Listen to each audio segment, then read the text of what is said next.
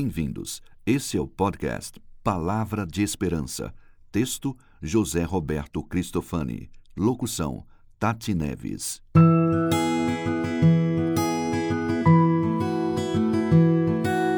Esperança já. 1 Coríntios 13, 13. Pois no presente permanecem a fé, a esperança e o amor. Esperança já, esperança agora.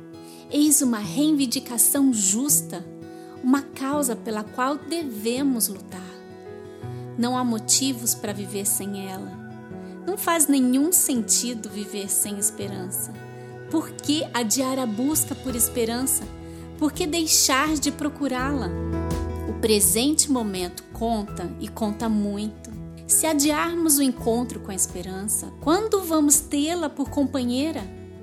Ficaremos esperando a esperança, parados aqui, com cara de paisagem enquanto a vida passa por nós? Esperança foi feita para ser experimentada no presente momento. Ela foi concebida para animar nosso dia a dia. Foi criada para embalar nossos sonhos. A esperança existe para revestir nossa vida com grandes expectativas e grandes realizações. E não é uma esperança qualquer. É aquela esperança que vem em boa companhia.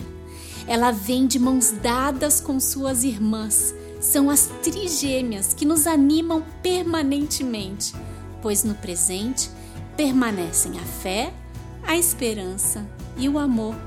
1 Coríntios 13, 13.